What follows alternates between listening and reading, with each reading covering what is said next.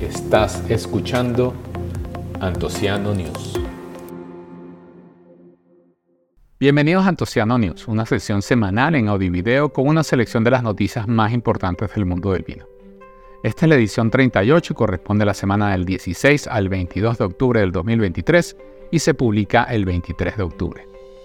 Hoy estaremos hablando del acoso a mujeres en el sector del vino, relevo generacional en un famoso chateau francés, resultados de la vendimia en Alemania, el uso de inteligencia artificial en la poda, detenciones por tráfico de personas en la vendimia, malas cifras en exportaciones para Chile y el ataque realizado del vino español en Francia. Y comenzamos con la primera noticia. Una de cada tres mujeres sufre acoso en el sector del vino.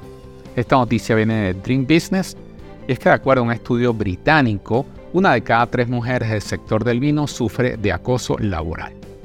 El estudio fue publicado por Proof Insight y encargado por la plataforma en línea Curious Vines, una comunidad que reúne a mujeres del sector del vino.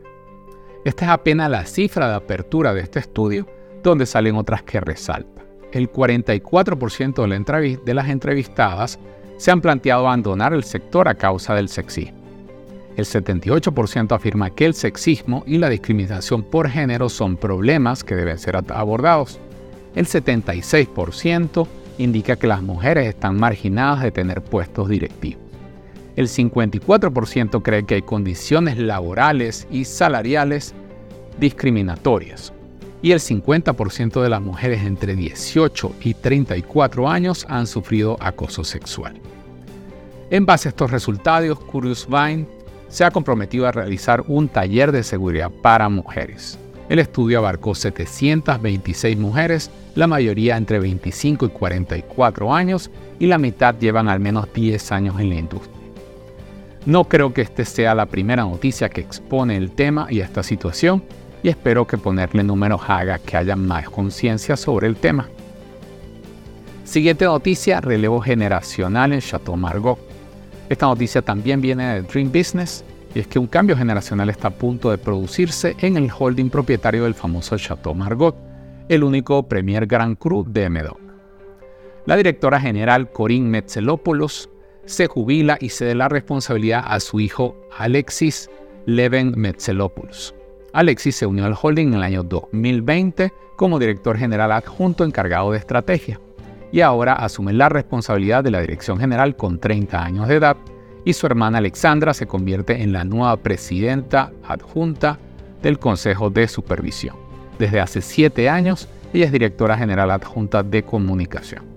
La directora actual estuvo durante 43 años en esa posición y tomó esta responsabilidad cuando tenía 27 años, retirándose a la edad de 70 años.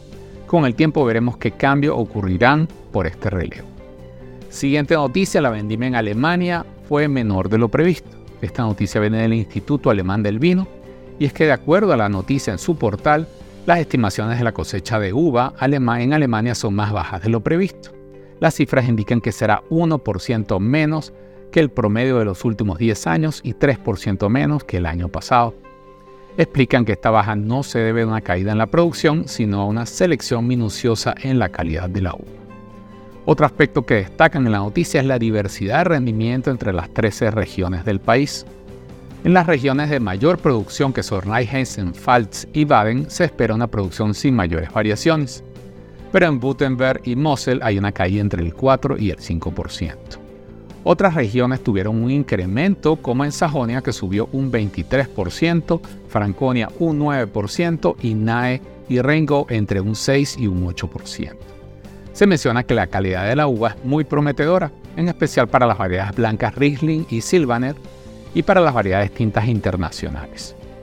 Por favor, tomen esto en cuenta cuando prueben la añada 2023 de sus vinos alemanes favoritos. Siguiente noticia, utilizan inteligencia artificial para la poda en vides. Esta noticia viene de Vitisphere y es que la inteligencia artificial ha llegado a las vides de la mano de una startup suiza llamada 3D to Cut. Esta startup está desarrollando un software llamado VNet que ayudará a determinar qué rama se mantiene, cuál quitar y dónde cortar. El software analizará las diferentes partes estructurales de la vid, como tronco, espolón, varilla, centro, nudo y yema. El proyecto está liderado por un doctor en robótica con máster en aprendizaje automático. El sistema está en una etapa inicial, pero comentan que las pruebas han dado resultados muy prometedores y el objetivo es comercializar un equipo con lentes de realidad aumentada que muestre las decisiones que hay que tomar. Recordemos que la poda es un trabajo crítico que se realiza en diferentes etapas del ciclo de la vid y se realiza por personal especializado. Una mala poda puede causar daños en las vides que van a afectar por años. Siguiente noticia, detenciones por tráfico de personas en la vendimia. Esta noticia viene de la Revue de France y es que siete personas fueron detenidas en Burdeos por trata de personas. A los eh, detenidos se les imputa el cargo por tener una banda organizada que traficó a decenas de personas para la vendimia desde septiembre del año pasado, incluyendo a un niño de 14 años. La banda reclutaba a los trabajadores en Rumania y los transportaba a Gironda en Burdeos. Al llegar allí los colocaban en, alojamientos con condiciones deplorables y salarios miserables. La nota indica que las denuncias por explotación a personas han aumentado en el sector del vino en los últimos años. Recuerden que en el episodio 35 les hablé de un caso similar en la región de Champagne. Siguiente noticia, Chile tiene el peor primer semestre en exportaciones en más de 10 años. Esta noticia viene del Observatorio Vitivinícola Argentino y es que de acuerdo a un informe del Observatorio Español del Mercado del Vino, las ventas al exterior de vinos chilenos caen 24,5% en facturación y 25,2% en volumen. Estas cifras representan para Chile el peor primer semestre desde 2010 en valor y desde 2011 en volumen. Este país lleva 10 meses consecutivos registrando pérdidas en valor y consumo y volumen, perdón. Entre los primeros 10 países de destino para el vino chileno, todos registran caídas en volumen y solo Alemania creció en valor. China, que es su principal mercado, perdió 30% en volumen y 37% en valor. La categoría que tuvo las mayores pérdidas fue vino a granel y la categoría que tuvo las menores pérdidas fue los espumosos. A pesar de estas cifras negativas, se mantiene como cuarto exportador mundial de vino en este periodo que corresponde al primer semestre de este año.